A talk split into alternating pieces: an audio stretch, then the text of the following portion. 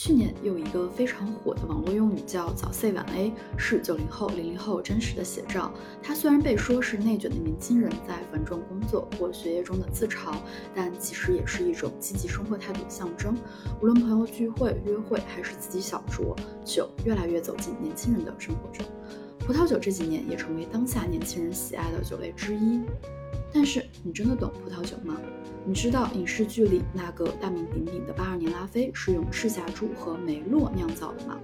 你知道葡萄酒也是当下很火的另类资产投资的其中一种资产形式吗？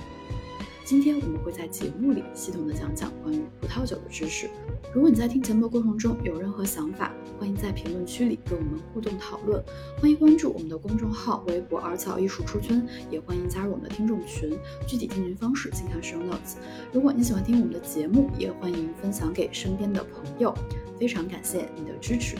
另外，第一期艺术出圈体验课已经在喜马拉雅上线。这一期是关于《Sleep No More》沉浸式戏剧的幕后故事，请大家多多关注。Hello，大家好，欢迎收听新一期的 Art Talk 艺术出圈，我是林子。这一期我请来了一位在纽约的资深酒类爱好者冯鑫，请他到我们的节目里面来讲一讲葡萄酒这样一个话题。那我们来欢迎冯鑫，然后给节目听众朋友们打个招呼，也来做一下自我介绍吧。好的，嗯，谢谢林子啊，大家好，我叫冯鑫，嗯，我在现在在纽约，我的本职工作呢是一个大厂的程序员，但是我的业余生活包括业余的爱好，基本上都是在酒类的。我可以说我所有的时间跟所有的业余的钱都会投在酒里面。然后我在过去的几年中，在酒类方面考过很多的证书，嗯，我现在在读嗯 WSET 的四级，在读。可能差最后一门 paper 就会 WSAT 可以给大家科普。全称是呃 Wine and Spirit Education Trust，是一个英国呃教育部认可的一个国际的酒类教育机构。它提供嗯不同酒类的考级啊，比如说清酒、烈酒和葡萄酒，然后分分别是从一级到四级啊。那可能烈酒跟清酒只有到三级。它的四级的证书叫做 Diploma，是一个算是嗯国际范围内含金量比较高的一个这么一个证书。我我现在就在读那个啊，差最后一门啊一个一个研究报告要写，然后基本上就可以过了，在今年的四月份。对，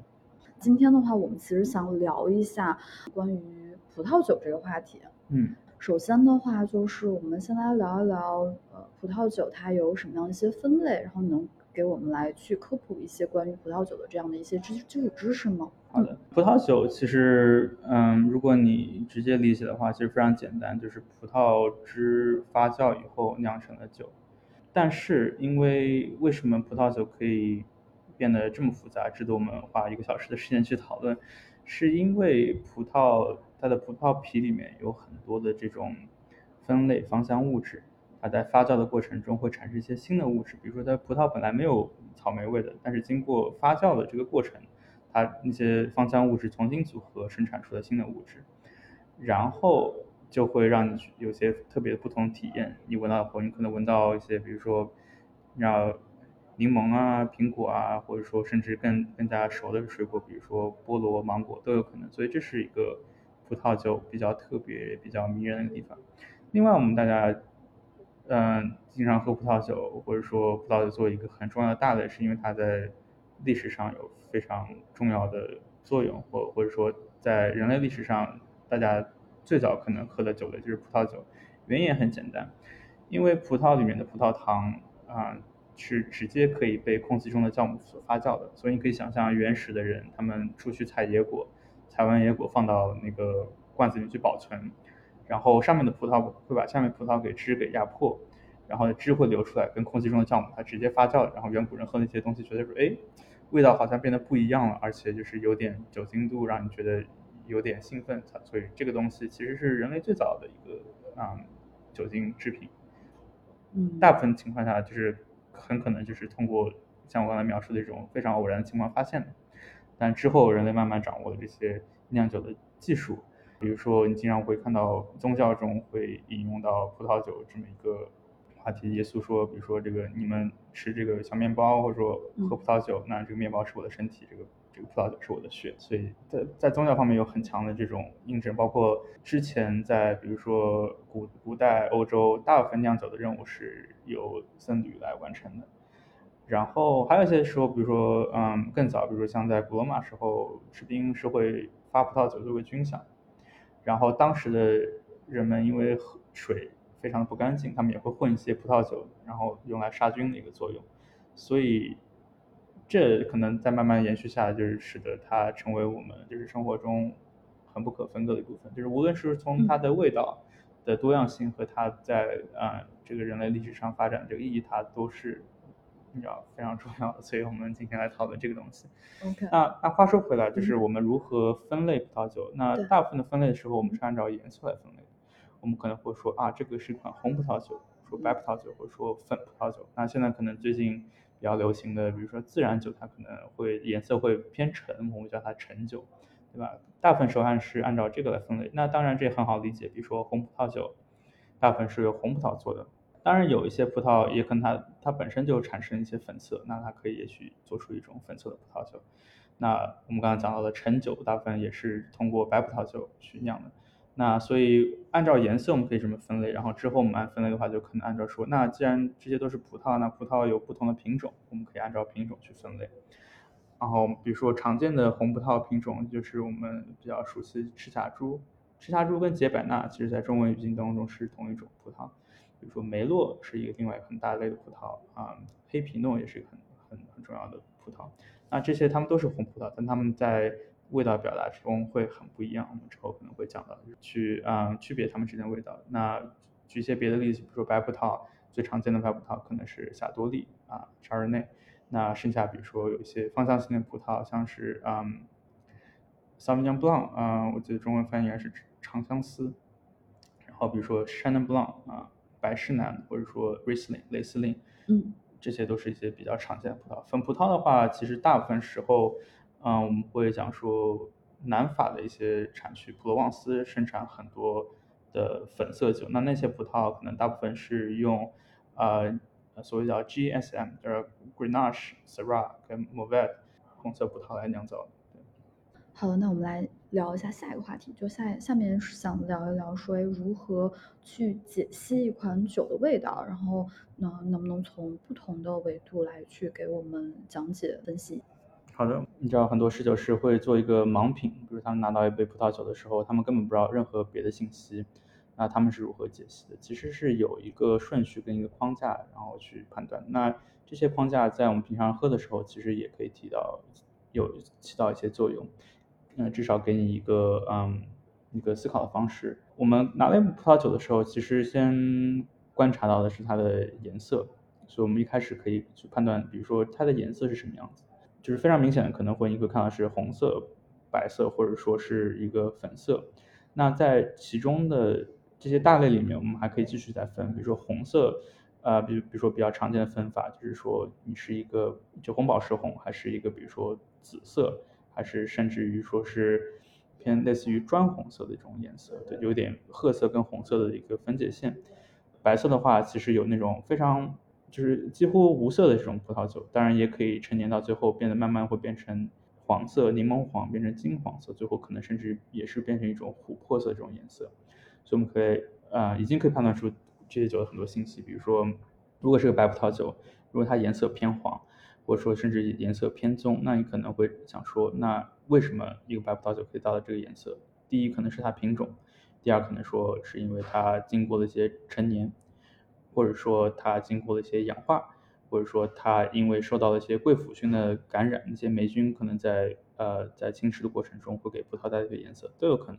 那红葡萄酒也是，如果你看到一款颜色比较淡的红葡萄酒，那你可能就很容易想到说，哦，那它也许就不会是一些。特别的品种，比如像赤霞珠，可能是一个比较浓郁的深色的颜色。如果你看到比较淡的话，也许是不可能不不太会是赤霞珠，也许是一个黑皮诺啊，或者说一个偏紫的颜色。你会想说啊，那这个紫色其实不是很多葡萄都会有的，也许是一个马尔贝克。对，这些他们都会给你一个信息。当然，我们可能现在嗯，消费者喝的时候，也许不会想到这些事情，因为那些可能跟盲品相关。但是颜色会给你一个很直观的印象，这个酒到底是首先是什么样子。其次我们会谈论一个东西叫做挂杯。那以前就是当你摇晃这个杯子，酒液会挂在杯壁上，然后它会慢慢往下流。那以前会觉得挂杯是一个酒的质量的象征，但其实这个东西有有它对的部分，但也有它迷信的成分。很多时候觉得挂杯越多或者挂杯的液体流的越慢它越好。其实挂杯的东西是主要是什么呢？主要就是酒精跟糖分。所以一个葡萄酒如果它挂杯挂的越多，或者它流速越慢，说明它的糖分跟酒精越多。我可以想象以前的人会觉得，那这就是个好酒，因为以前的天气不够成熟，尤其如果你在喝波尔多的时候，波尔多天气相当不成熟。如果你能喝到一个波尔多，它的挂杯挂比别的厉害，说明它是一个非常成熟的年份，说明这是一个好的酒。因为它如果它不成熟，它就就会有些别的一些味道。但是放到现在，你知道，呃，大家都在经历全球变暖，其实成熟度已经不是一个特别严峻的问题，所以挂杯它只能告诉你。一些客观信息，比如说它有糖，它有酒精，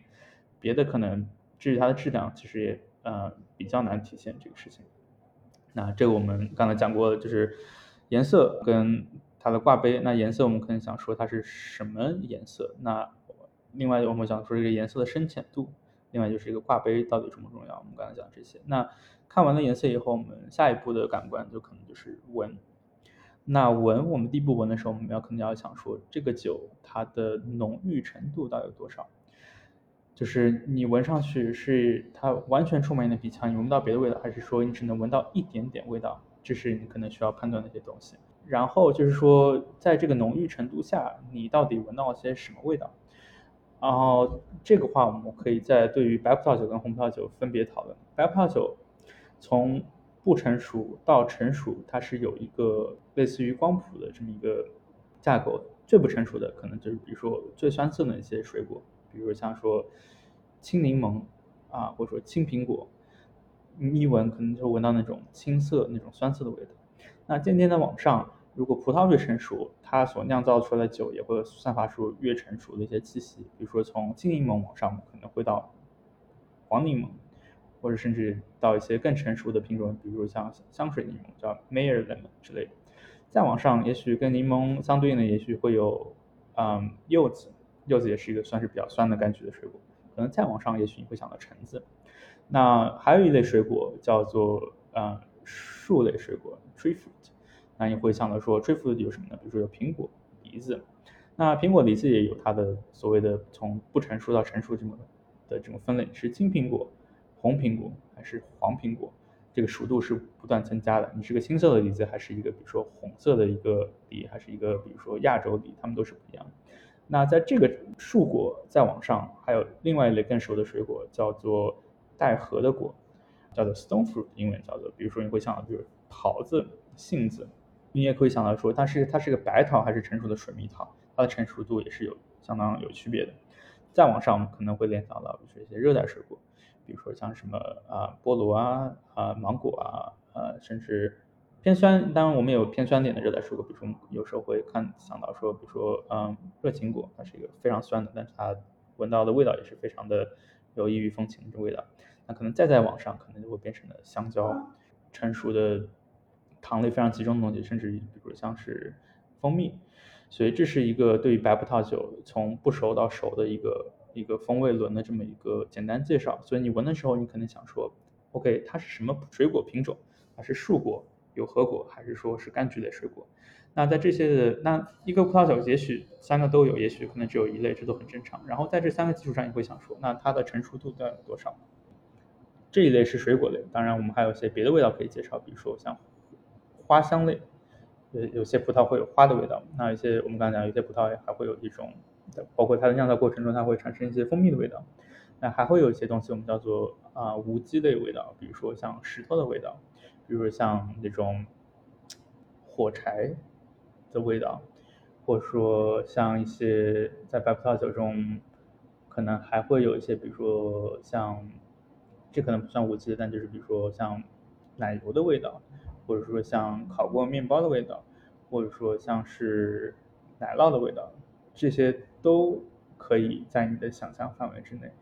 当然，风味轮是给你提供框架，其实你更多需要在意的是你直观的一种感受，它是什么样的味道。那那风味轮只是给你提供一个参考的标准，就是你可以往这些方面去靠，然后去思考它的成熟度。其实红葡萄也是一样，红葡萄可能我们思考的是另外一类果果实，我们更多的思考的像是莓类，比如说像是蔓越莓、草莓、黑莓，然后可能会想到樱桃，或者说想到比如说李子。总之就是你要去思考这个这个是什么样的风味，然后它的成熟度是什么样的，还有一些有没有一些别的一些其他的除了水果之外的味道，对，因为它们都会在发酵过成年过程中有所体现。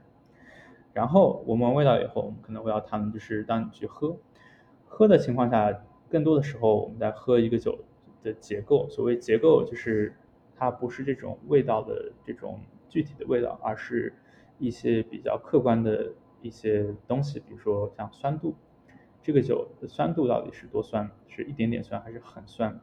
这个酒的甜度是多少？是很干的，干的意思是不甜啊，很干的葡萄酒还是有点甜度，还是甜型葡萄酒？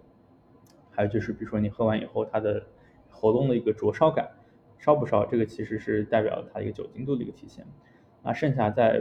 红葡萄酒中，因为葡萄皮中含有一个成分叫做单宁，单宁就是让你感到涩涩的一个东西。那其实单宁在很多植物都有体现，比如像茶类有体现，去嚼一个茶包，那个涩度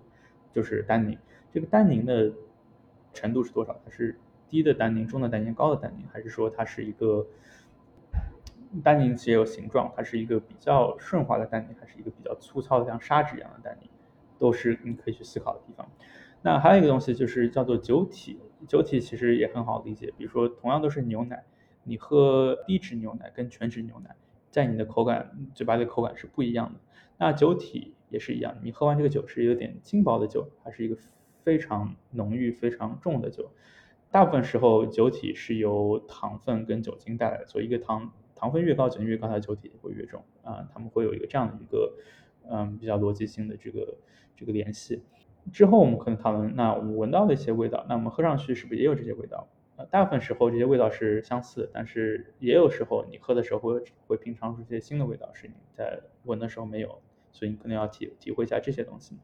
那最后还有一个很重要的东西，叫做它的余香和它的余味，那英文叫 finish。一款酒喝完了以后咽下去或者吐出来以后，这个味道能在你的舌尖停留多久，是评判一个酒非常非常重要的一个一个一个一个标准。因为如果你的果实不够成熟，你的你的酿酒工艺不够好的话，那些好的风味不能够让它非常的集中。那如果这个酒太太散了，这味道就很容易流失。只有一款浓郁集中的酒，它能才能在你的嘴巴上面停留的时间越长，这当然也当然这不是说，嗯，所有的好酒都应该是浓郁型的酒，也不是，但是就要有那些葡萄的最精华的那些化学成分留在你的嘴巴里，然后让它有一个更悠长的一个回味，这是一个好的酒。所以我们刚才讲到了这些结构上面的东西，但是很重要的另外一个评判标准就是这个酒够不够平衡。那这些酒有酸甜，然后有单宁，有酒精，这些。不同的部分应该相互相互平衡、相互制约，使得最后的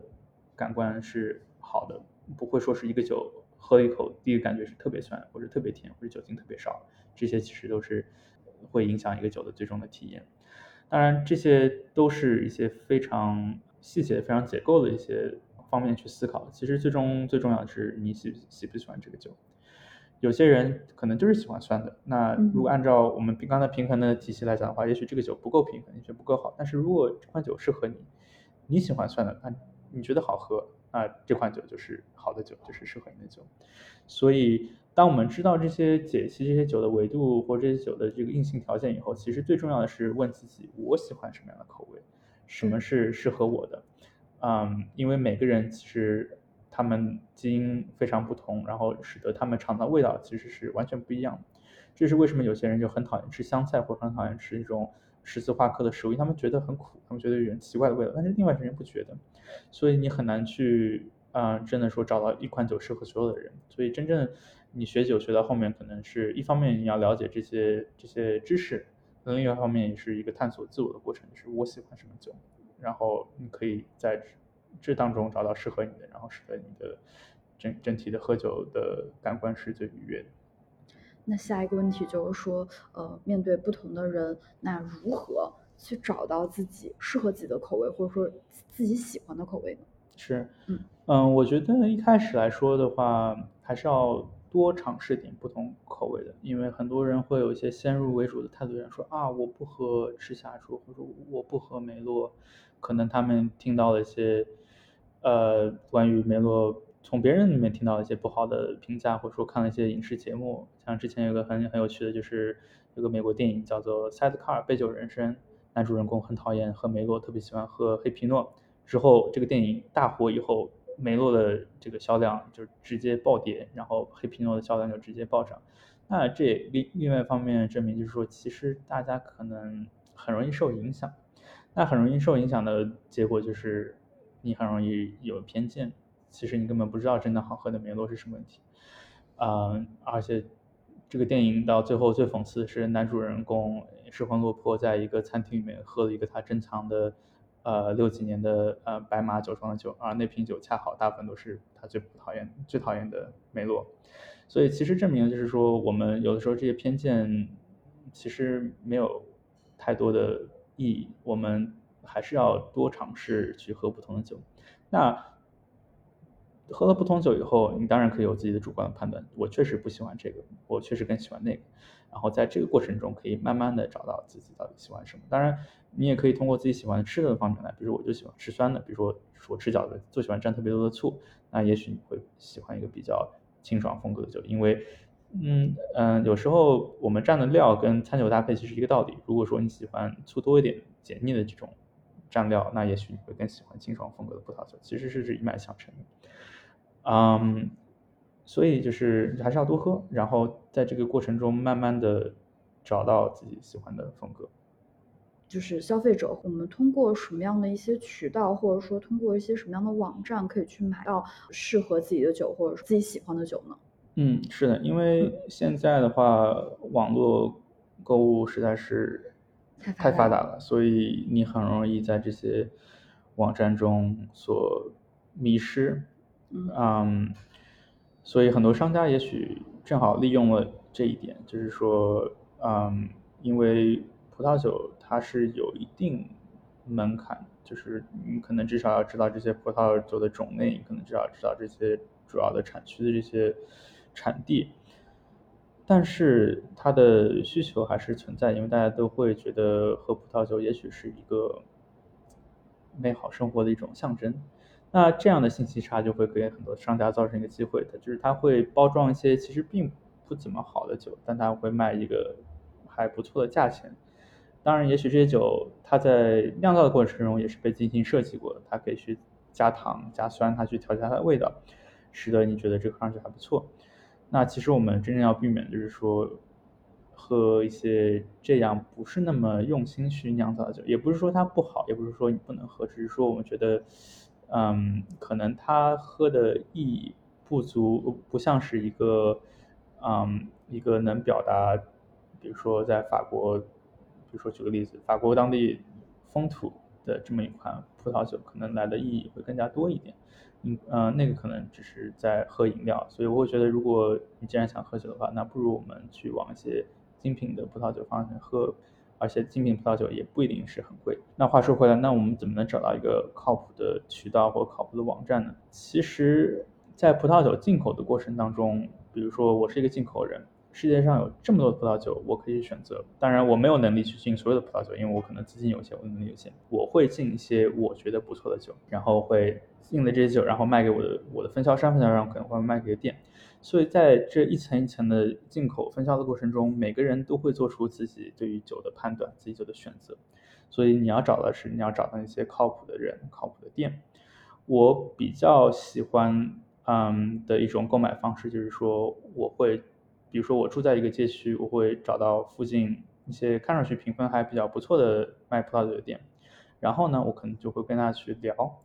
我会问他这瓶酒是什么样子、什么味道的。一个好的酒商，他会认真审视每一瓶放在货架上的酒，所以他大部分时候会给你说出来，我为什么在千万瓶酒中选了这瓶酒摆在货架上。而一个只为了赚钱而不会去注意这些细节的人，他是讲不出来这些事情的。所以说，当你看到了一个人对他卖的东西很有热情，包括他为什么他能够讲述他为什么选择这瓶酒，那这是一个比较靠谱的一个点。那这可能是一个比较线下的一个购买方式。线上的话，其实就会稍微难一点，因为确实会有这种呃参差不齐的卖家，所以可能尽量的话还是怎么说？去线下购买吗？我会我会觉得我会觉得线下购买的体验会更好一点。线上的，嗯，有时候你很容易被呃这种广告广告 marketing 这种包装所蛊惑。当然，你也可以去，嗯，比如说你去餐厅吃饭，或者说你去那个嗯呃线下买酒的过程中，你也可以去问说你们作为酒酒类呃从业人士，你们自己喜欢在什么地方买酒？也许他会给你提供一些比较靠谱的建议，对，嗯，为什么要这样子？还是我刚才说的，因为这个酒类是有个信息差的，所以我们可能尽量的作为普通消费者，如果我们没有太多的时间精力去学葡萄酒，那我们可能尽量要去，呃，就是也不能说利用嘛，就是说借用那些专业人士的知识去帮我们达到我们想要的一个结果。对，所以多跟专业就是从业人士交流，我觉得是一个非常好的一种方式。就比如说多跟一些店员聊，或多跟你的这嗯餐厅的侍酒师去聊，其实他们也很愿意去跟你去聊这些，呃，给你做一些这样的科普。嗯，非常同意。那就是说我们在跟店员或者侍酒师去沟通这么样一个过程的话，呃，怎么样保证说找到？适合某一个场景的酒，就比如说，哎，我今天我有一个朋友过生日，我想给他买一个礼物，我想给他去买一瓶酒作为礼物。嗯，那我比如说就要去线下去店里面去买这个酒，那我要跟店员如何去沟通，去挑到这一款合适这样的一个场景的酒呢？嗯嗯，是的，嗯，我们可能会碰到很多的场景，比如说我会碰到一个场景，说我买了酒要自己喝。那这个时候，其实你要跟他沟通，就是说我们刚才讲的，说我喜欢什么样的风格，我今天想要找一个什么样的酒。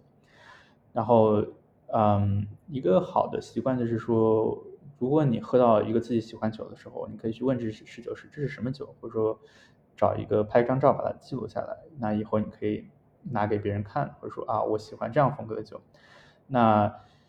另外一个很重要的问题就是说，你需要跟他。很明确的、非常直白的讲说，你的你的心理预期的价格是多少？因为同样一款风格的酒，你可以卖到十、卖到一百块钱，到上万块钱或者几十万都是有可能的。所以在在这个区间中，你都可以找到自己合适酒。所以一定要跟他讲清楚，无论是在餐厅，无无论是在那个线下零售，跟他讲清楚你的你的这个呃需求，包包括你的心理价位是多少。餐厅有时候跟比如说。朋友或者说约会的时候，不太容易去表达说我到底喜欢什么价位。这个时候一个小技巧就是说，你可以让他给你推荐三个不同种类的同样风格的酒。那一般的侍酒师会会也也会，因为他们也想要知道你的价位是多少，他们一般也会给你推荐，比如说三个不同的呃低中高的价位。或者说有的时候，我我我从来没自己试过，但是别人会告诉你说，也许你可以。呃，给侍酒师看看酒单，然后你指一个价格，说我想要一个这样的酒，对，然后可能对面人看不到你在指什么东西，但是你可以用一个这样的小技巧告诉他，哦，这是我想要的一个价格。当然，有时候你直接说出来也没问题，就是这是一个最直接的交流方式。那我们讲说，呃，这个场景是我想要买一款我我喜欢喝的酒，然后我要明确个价位。那你像刚刚你也说，就是说如果我要碰到一些。送礼的这种情况应该怎么办？那这时候别人也会问一些问题，或者你要自己问问题。是我朋友喜欢喝什么样的酒？他如果没有的话，那我们可能想说，那这个是一个什么样的场景？是一个聚餐的场景，还是一个庆祝的场景？那有些特定的场景，我们会比较自然的联想到一些特点，比如庆祝场景，我们会想到联想到香槟。那就餐场景，我们可能会想到一些，比如说适合餐酒搭配的一些酒，嗯。那这可能就是另外一个话题，是在餐酒搭配应该如何选。那这时候你其实你可以告诉店员，就是我今天我们可能要吃一顿，比如说中餐，我们要吃一顿意餐。那这个时候他也许会根据你的价位帮你去推荐一些他觉得还不错的酒。对，所以，呃，关键解题是要一个是价格非常重要，一个解另外就是要告诉他你喜欢的口味，或者说告诉他你喜欢的场景，对，嗯，然后还要告诉他就是你你愿意呃去啊探索一些你没有探索过的东西吗？还是你只是愿意喝你喝过的觉得喜欢的酒？这也很重要，因为酒虽然差别很大，但是它可以通过。呃，推荐一些类似的酒，然后去拓宽你的一些视野。比如说，你喝过美国的皮诺，你觉得很好喝，那有没有尝过新西兰皮诺呢？或者有没有尝过一些别的法国的类似皮诺？比如说像舒索，类似于皮诺的风格，但是它是完全不同葡萄呢？所以，如果你跟他说你愿意尝试类似风格但是不同葡萄，他也会一般的店员也会非常乐意给你推荐一些嗯别的选项。对，嗯，刚刚前面冯鑫说到了在餐馆。点酒这样的一个点，那么我们下一个话题就是想聊一聊，比如说现在大家都会在一些纪念日啊，或者说一些包括刚刚前面提到像约会场景下，大家会去一些 fine dining 的这样的一些餐厅。那么在这样类型的餐厅里面，我们如何去做点酒这件事情？嗯，好，首先我们我们来理解一下这个酒单。酒单其实大部分时候有短有长，呃，长的酒单。当然会给很很多人一种压迫感，觉得说啊，这个这一本这么厚，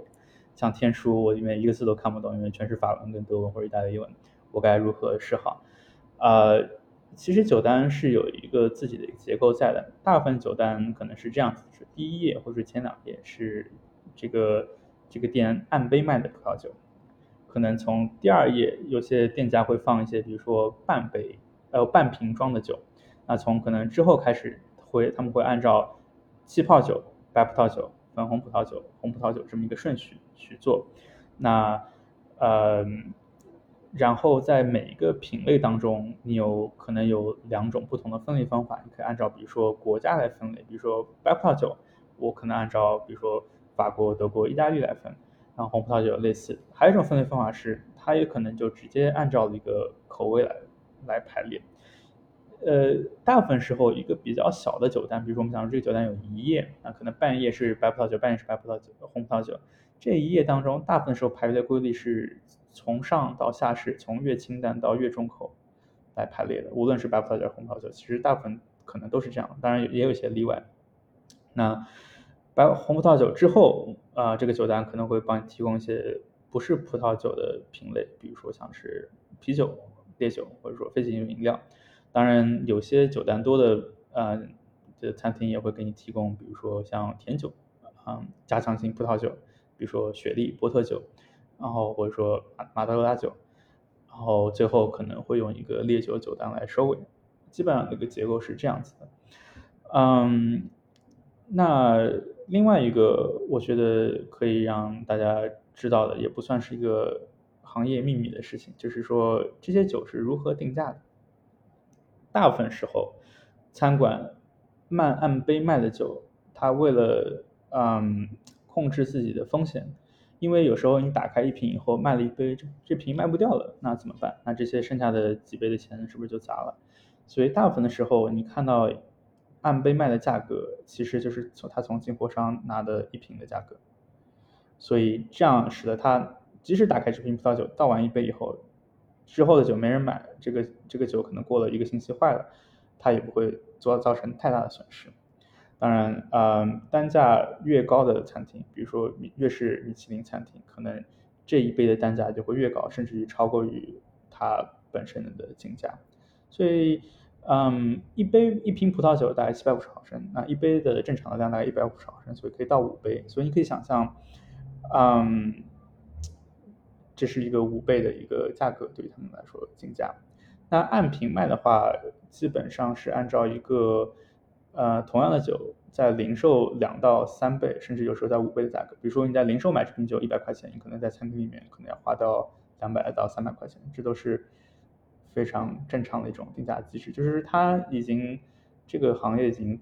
透明到这个公式其实是不是一个秘密，就是是这样的。那你会想说，那既然我已经知道了。按杯卖是按照五倍的价格卖的，或者说按瓶卖是按照，呃，零售两倍到三倍卖的。很自然的问题是说，为什么我要在餐厅点酒？呃，这就提到了，就是说在餐厅点酒可能会有很多不一样的体验。首先，在餐厅点酒，它是它的敬酒渠道包括它的储藏的呃条件，其实大部分时候是要比零售好的。零售很多时候它是没有会经过这个呃温呃温度控制，或者说这些专业酒窖，但是在一个嗯比较嗯有知名度或者是比较高级的餐厅，其实这些酒窖都是控温控湿的，大部分时候。其次就是说。他在你在餐厅用餐的时候，他为你提供了这些酒具，包括包括提供了一些醒酒服务，包括他要聘请侍酒师帮你去讲解这酒的过程，这里面很多费用。那其实最重要就是说，餐厅也是为了赚钱，酒水是餐厅非常重要的一个盈利的渠道。比起嗯单纯的餐来说的话，酒其实利润是更高的，所以他们也愿意去保持这样的一种定价模式。那有时候你会问了，那我能不能自己在外面买瓶酒，然后带到酒店里面来，交一点开瓶费，这样会不会更划算？当然是会更划算，其实没有问题。而且如果这个餐厅提供开瓶费的服务的话，那你应该是可以理所应当带你所有你想带的酒。但是这时候你可能要计算一个成本，就是说你的这个开瓶费足不足以支撑它这个一倍到两倍的差价？就是比如说你啊。它的开瓶费是五十块，那你带了一瓶二十块的酒，那很显然这就不是特别特别合算的一件事情。那如果你的开瓶费是五十块，就你带了一瓶两百块，那我可能觉得这是一个比较比较好的一个一个一个 deal。当然，一些餐厅他们也会知道，那如果是这样的话，我应该如何去更加的呃促进我自己的酒的销量呢？他们可能会说，在我酒单上面的酒你是不能带的。很多餐厅会说，你可以带别的酒。没问题，但是如果你是我餐厅里面已有的酒，那也许我会，呃，希望你不要带这个酒，因为，啊，它会直接影响到我这这瓶的销量。那我们刚才讲的这些所谓的餐厅的内幕定价的这种模式，那听上去好像餐厅很坏，对吧？但其实也不是这样子的。其实，餐厅最希望的是他给你提供一个好的服务，然后让你开心之后，你可以继续光顾。他也不光是为了去赚钱，所以说。很多时候，呃，作为消费者，嗯，其实可以不用用太有有色的眼光或者第一的眼光去看你的侍酒师，因为他的目的跟你的目的是一样的，他希望你的用餐愉快，你也希望用餐愉快。呃，另外一个优点就是说，因为他知道自己的餐厅的食物什么风格，所以无论是按杯还是按瓶的，呃，选酒的侍酒师都会考虑到这个餐酒搭配这一个因素在里面。所以有的时候可能比起你自己带一瓶自己喜欢的酒，但也许并不适合那一个场景。虽然它也是一瓶不错的酒，所以说跟侍酒师沟通非常重要。就是说他选这些酒是有他的逻辑背后在里面的。嗯，这些餐厅用餐的时候，如果他是一个特别喜欢酒的客人，他可能会之前就会在网上把这个酒单阅读过一遍。有些酒餐厅的价格其实按瓶卖其实非常好，为什么？因为餐厅可能在几年前买了一批酒。那这些酒可能在在市场上，在二级市场上已经炒翻天了，但是作为一个餐馆，他为了吸引他的客户，他也许会按照他当年的价格就这么卖了，作为一个对于作为客人的回馈，因为在资本上面他其实也没有受到太多损失，因为这些酒如果再去流回到拍卖市场也很麻烦，要交很多的这个所谓的这个拍卖佣金，所以不如作为一个餐厅的宣传，他就以这个价格留在这个留在这个酒单上。那一个喜欢酒的客人，他也许会做一些功课，比如说在网上下了这个酒单，阅读一遍，看看有哪些酒是真正的好的一笔，你知道，bargain 就是一个一个一个好的，相当于捡了一个便宜，对吧？嗯。很多时候，这这种情况下是可以去直接点整瓶的，没问题。那有的时候，嗯，两个人吃饭点整瓶可能会稍微有点困难，因为你如果点一瓶白的，点瓶红的，那你需要这个酒去。搭配所有的菜就会有点困难，所以如果两个人的话，也许我会建议你可以，如果他们有一个好的半瓶的项目，你可以尝试一下半瓶。我会比会比较建议，比如说开始你们可能一人点一杯香槟，然后之后的话可能点半瓶白葡萄酒，之后点半瓶红葡萄酒，这样的话整体价格其实也不会特别高，但是你也侍酒师也有更多的余地去帮你选择更好的餐酒搭配。好的。那我们刚刚聊完了如何在餐厅点酒，下的话就是说，在前面我们刚刚也也聊过，就是呃如何去买一瓶适合自己的酒，或者说如何去线下或者说去线上买到的酒。那么买到酒之后，我们要如何去储存这个酒呢？嗯，这个时候就要。考虑到很多因素，因为嗯，首先这瓶酒，呃，你买回了家，一个一个种类，一个年份，首先你要考虑它适不适合现在喝，因为很多酒它被卖到市场上，其实这个酒还是很年轻，或者它陈年时时间还是不够，现在喝，其实你会感到非常的，比如说涩，或者说这个，嗯。整体非常的不平衡，都是很有可能的。但有些酒为什么会直接在市场卖？因为他们的初衷就是说这些酒是要去陈年的，可能陈了五年之后才是它一个比较好的适应期。那这个时候你在买的这过程中，你可能就要询问店员，比如说我现在喝能不能喝？那他也可能会告诉你啊，现在不能喝，或者说你需要等等几年再喝。那如果是现在能喝的的这些酒，其实我觉得储存方面不需要有太多的讲究，只要不要放在比如说厨房的灶台附近，或者说空调的附近，呃，让使使使得它的温度有剧烈的变化的话，比如说放在你的鞋柜里面，或者放在任何一个黑暗的，你知道就是温度稳定的地方都是没问题的，因为你知道你很快就会把它喝掉，它这些温度的变化，这些这些。光线的变化对于它的影响不会很大，但是如果你知道这瓶酒我可能五年之后才能会喝，那好，那你有两个选择，你可以选择买一个酒窖，买一个我的意思就是说买一个专门放酒的葡萄酒冰箱，这个冰箱很重，然后它是黑的，控温控湿，那这样的话可可以保持你的酒是在一个良好的环境中缓慢陈年，使得比如说在几年后它达到一个好的理想效果，或者。嗯，你可以去找一个专业的存酒的一些一些仓库，然后你可以把这个酒直接嗯运给他们，他们会帮你做记录，然后帮你去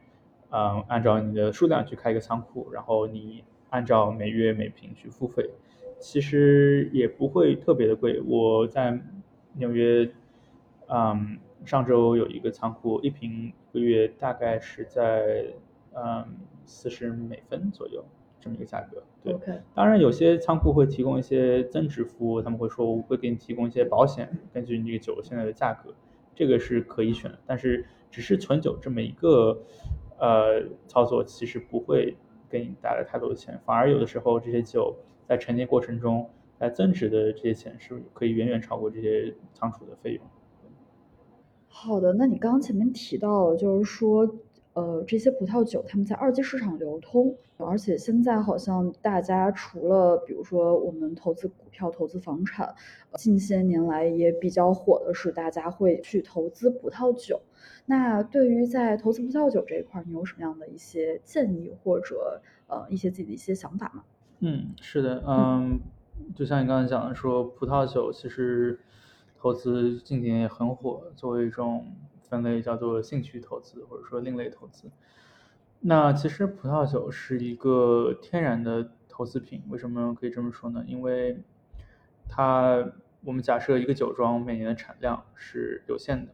它在一年就能产出这么多箱酒，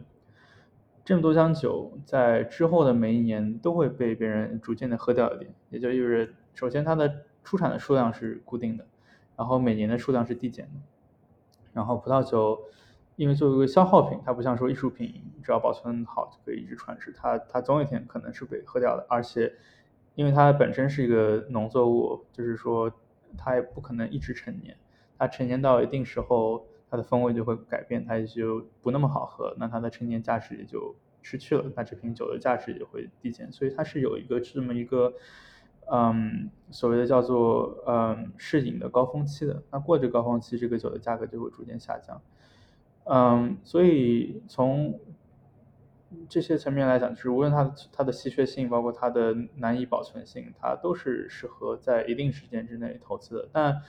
那话说回来，是什么酒比较适合投资呢？就是我们刚才讲，一定它是要有陈年潜力的。我不能说这瓶酒我放了两年，它味道变了，那我需要可能需要在两年之内把它给卖掉，这个很显然是不太不太容易操作的。所以，首先一定是要有沉淀潜力的酒。那什么酒比较有沉淀潜力呢？像比较浓郁的呃酒酒款，它经得起这个时间的呃沉淀，经得起这个缓慢的氧化，也使得它的味道不会特别的变化特别多。这是为什么赤霞珠永远是投资市场上的一个比较强劲的品种，因为赤霞珠本身的单宁非常高，单宁是一个单宁就是一个抗氧化剂，就是为什么别人说，呃，喝茶好，说茶里面茶多酚会有单宁，其实多酚跟单宁，单宁就是一种多酚，它们都是一种抗氧化的这种东西，所以在瓶子陈年的过程中，呃，木塞其实是透气的，氧气的会缓慢进去，呃，到瓶子里面，然后跟瓶里酒发生反应，所以就会产生一些缓慢氧化效果。如果你里面的单宁够多，或者说抗氧化物质够多，它就越能经得起陈年。那这瓶酒如果本来可以放四十年，现在可以放五十年，那你可以想象在五十年之后，这个酒的数量就会越来越少，所以它的价格会越高。所以，嗯，赤霞珠很显然是一个比较嗯常见的投资品种，这是为什么大家会经常提到拉菲那。呃，作为一个高质量的赤霞珠，高质量赤霞珠，那它绝对是在投资市场比较炙手可热的一个东西。那还有一些呃东西是可以陈年，比如甜酒，啊，是很自然是可以陈年的东西，因为呃糖分可以抑制大部分微生物的这个活动，使得它的味道可以一直缓慢的变化，但是又不会被很快的嗯变坏。然后高酸型的葡萄酒也是很容易陈年的，因为酸，呃，在在 pH 值比较低的情况下，很多微生物的活动也是比较呃缓慢的。所以，比如说像香槟，像德国的雷司令，特别德国雷司令，德国雷司令是酸度又高，甜度又高，那它简直是最最适合陈年的一些酒类。这些酒当然本质要有陈年潜力，其次它要在市场上有一定的知名度。比如说，我可以想说。我喜欢意大利北部山区的某种小众的葡萄酒，它单宁很高，它很有陈年潜力。我可以陈年吗？我可以，但是它在如果它市场上没有知名度的话，它无法体现它的价值。所以真正最稳定的、呃最受追捧的，嗯，投资的品类一定是知名度最高的，比如像拉菲，因为它的二级市场上所有人都知道拉菲，所以这个酒可以卖得出去，而不像是说一些兴趣投资，我只投我自己喜欢的酒。那不好意思，你买的限量版可能在别人中就是没有那么多价值。所以说，如果你想要投资红酒，然后想一个稳定的投资，那就去买那些最热门的酒，不要有任何的愧疚感吧。这样说啊，我怎么这么俗？我买了拉菲，不要这样，拉菲就是最好的投资的一个酒，甚至别的一级波尔多庄就是最好的，因为它既有陈年潜力，又有知名度，对，而且每年都会有人很多人喝拉菲，所以。呃，如果你拉菲真的话，呃，那它永远是最好的投资品类。那这个投资的这个回报到底是多少呢？其实我有差不多算过，我因为我有一段时间也是对于拍卖也是有点研究。我觉得拉菲，嗯，按照四十年年化的话，其实可以达到一个百分之八的一个一个收益。这是我大概在二零一五年纽约的一个拍卖市场上。对比，你知道啊？它对比起其他的一些另类投资品，比如说像呃艺术品，嗯，来说的话，好一些呢，还是说稍微弱一些？我觉得很难讲。我觉得艺术品，因为你很难给艺术品定价，因为它就这么一幅。当然，有些画家可能画了很多幅，也许你可以通过这些流动性高的画来定价。但是有些时候，如果你只有一幅画，那这个时候这个价格就很难定。我觉得。葡萄酒比起别的那些投资更好的一点是，它的数量还是有一定体量。它不像说哦，达芬奇就一幅画，莫奈就一幅画，我这个价格，你可以是一倍，也可以是两倍，这东西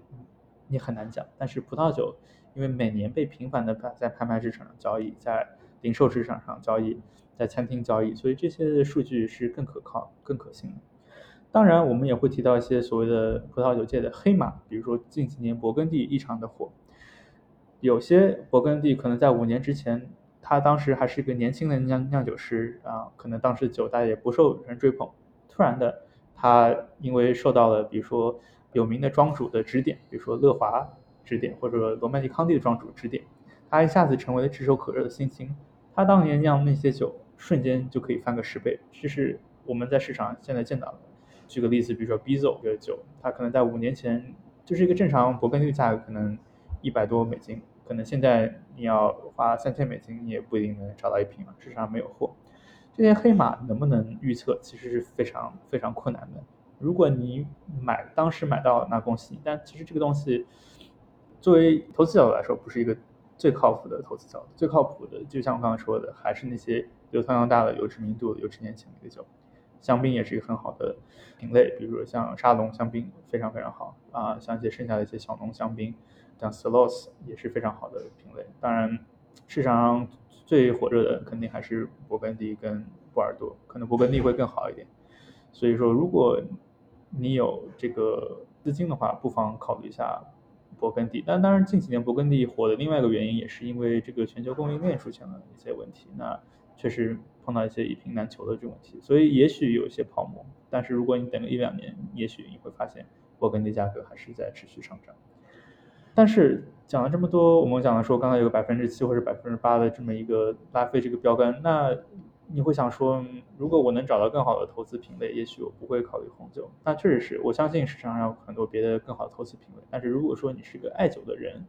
那也许这款是比较适合你，因为即使卖不掉，你还可以喝掉嘛，我们都会这么说，对吧？所以如果你有一些资金，然后你也可能愿意找到一个比较稳健的投资的方法，那我觉得投资红酒是不错的。但是你的渠道非常重要，你不能说你在二级市场买了一个拉菲，然后它本身定价已经很高了。你还你还想着说要在之后能够把这个钱怎么说能赚的更多，其实不太不太没有那么好。所以如果你能拿到一手酒的这种供货商，从他们那买，然后首先那其实价格要低嘛，所以就是这样的话会相对好一点。拍卖市场上买方基本上会付出一个百分之二十多的佣金，那你可能想说这些百分之二十多的额外的价格我要花多少年能够挣回来呢？这个东西也很难去 justify。所以其实你的渠道非常非常重要。而且在这些交易中产生的税也非常重要。当然，我们讲了这么多，就是其实你的买了酒的初始价格也是非常关键的。那你会想说，那我在这成年的过程中，如何能够把这个二十的佣金给先给挣回来？那你可能你的资金的回流的周期就可能会更长一点。包括在这些拍卖过程中，也会产生很多税的费用。嗯，甚至于比如说，如果你在美国。呃，买从零售商买酒，它已经是经历了美国所谓一套三级分销体系，它已经在这个酒的价格上增加了很多的额外的这种分销费用，这些费用其实是不对于你的投资都是会很有影响的。所以现在可能比较流行的一种方法，就是在一个天然免税的地方来购买红酒，比如说香港是一个很好的嗯投资的地方，因为香港在零八年以后对葡萄酒进行了零关税。所以很多投资者会选择在，呃，香港一个机构买酒，然后存在香港本地，然后再通过这些机构的渠道拍卖。香港也是一个葡萄酒比较热门的拍卖的场地，所以说也也不愁渠道可以去把这些酒再给再给变现。所以，嗯，有兴趣的朋友不妨考虑一下在香港投资的一些机会。好的。非常有用的建议。然后最后一个话题，因为前面我们刚呃在一开始的时候聊到了如何解析一一款葡萄酒的味道。刚刚呃冯鑫也从闻、看以及尝三个角度去分析，就是说在品酒这个话题里面，如何醒酒，以及到底什么样的杯型，然后适合喝什么样的酒，以及在什么样温度下喝什么样的酒，就这一块的话，能再给我们去进行一个比较详细的讲解吗？嗯。很多时候我们会非常的困惑，就是葡萄酒为什么有这么多的杯型去考量，对吧？然后，呃，我难道用同一个杯子喝所有的酒就不行吗？其实也是可以的，嗯，所以现在很多葡萄酒杯厂商也会出一款酒杯，叫做比如说 Universal，就是通用型酒杯，无论你喝白酒、喝红红红葡萄酒、喝香槟都可以用。我个人也非常喜欢通用型酒杯。但是如果你希望你的感官能够更加的提升的话，呃，可能你需要找到一个适合这个你的葡萄酒风格的一种杯型。总的来说，一个逻辑就是，如果你的酒越香，那也许你需要有越多的空间去储存这些香气分子，所以说你可能需要越大的酒杯。这就是为什么一些，嗯，香香味比较浓郁的酒，陈经过陈年以后的波尔多，大家会选择一个比较。大口的胖杯去喝去品尝这个酒，勃艮第其实也是一样。勃艮第虽然说它的它的口味上没有那么浓郁，但是它的香气上是其实是更加复杂变化的。所以说，一般勃艮第杯也会设计成一个比较肚子比较圆，然后口会稍微收一点的，使得它的香气的分子有地方去有空间去释放，但是口因为口又收的比较小，所以它的香气不会跑的太多。所以这些杯子在设计中都会考虑到，就是不同的酒的香气是如何聚拢、如何去被品尝的。所以说，是会有一些嗯合适的搭配。以前可能香槟杯是流行那种长的那种，呃，所谓的叫做笛形杯 （flute 杯）。那种杯子啊，现在不流行的原因是因为它的上面的收口比较小，使得你没有足够的空间去储存这些香气，你闻不到香槟的香味。呃，它唯一的好处就是说它杯型很长，很很优雅，你可以看到气泡缓慢上升的这么一个过程。但是对于品尝它的香味其实没有太大的帮助。所以现在可能会比较呃主流的还是用白葡萄酒杯，或者说有一种折中的杯型叫做郁金郁金香杯，它也是一个比较高，但是它也有一定的空间去使它的香气可以得到释放。白葡萄酒的话，其实我觉得没有必要讲究那么多。有的时候他们会想说啊，有一个白长相思杯或有个雷司令杯，其实我觉得嗯，倒没有太多的必要啊。因为白葡萄酒总来说，它的嗯，除除了一些特别品种，比如说像雷司令或者像 Torrentes，它们香气非常奔放。但剩下的白葡萄酒，我觉得就是正常的普通杯型，就是可以完完全可以适应。对，然后温度的话，其实也是同样的道理。如果你的一个酒它的香气越浓郁，其实可以让它温度稍微提高一点，因为它分子活动会更快一点，然后使得它的香气比较容易出来。这就是为什么，嗯，红葡萄酒可能特别是酒精度高的这个酒，嗯，比较大的酒，也许它的温度会稍微高一点，因为它可以让它的香气更加容易的释放。白葡萄酒会比较温度比较低的原因，是因为。传统上来说，白葡萄酒大家喜欢它的是清爽这种风格，所以在温度上面也要体现这种非常易饮，然后酸度比较高的这种体现。当然，如果你是一个经过陈年的，比如说像勃艮第，它积累了非常多的这种陈年带来的复杂香气，其实你最好是用一个比较大一点的杯子和一个比较高的温度，甚至室温去喝这个酒。原因也是因为我刚才讲到的，让它的香气分子更好的释放。香槟大部分时候为了喝的清爽一点，可能去为了就是温度会比较低。但是你也不妨尝试一下，把香槟从冰桶拿出来，一顿饭中，然后吃到后面，它温度慢慢的上升，而体会它这个香槟一些细节。所以总的来说，越低的温度越清爽，越高的温度可能香气越奔放，但当然它的酒精度的灼烧感也会越强。所以会建议不妨我们喝白葡萄酒的时候，把温度适当提高一点，然后红葡萄酒的时候，特别是那些比较。嗯，比较浓郁的酒，温度可以适当降低一点，可以起到一个很好的平衡的作用。好的，那我们这一期其实聊了很多关于葡萄酒的这样的相关的知识。下一期的话，其实也是冯鑫会继续跟我们来聊一聊关于鸡尾酒相关的话题。那我们这期节目先到这里了，大家拜拜。好，谢谢大家，再见。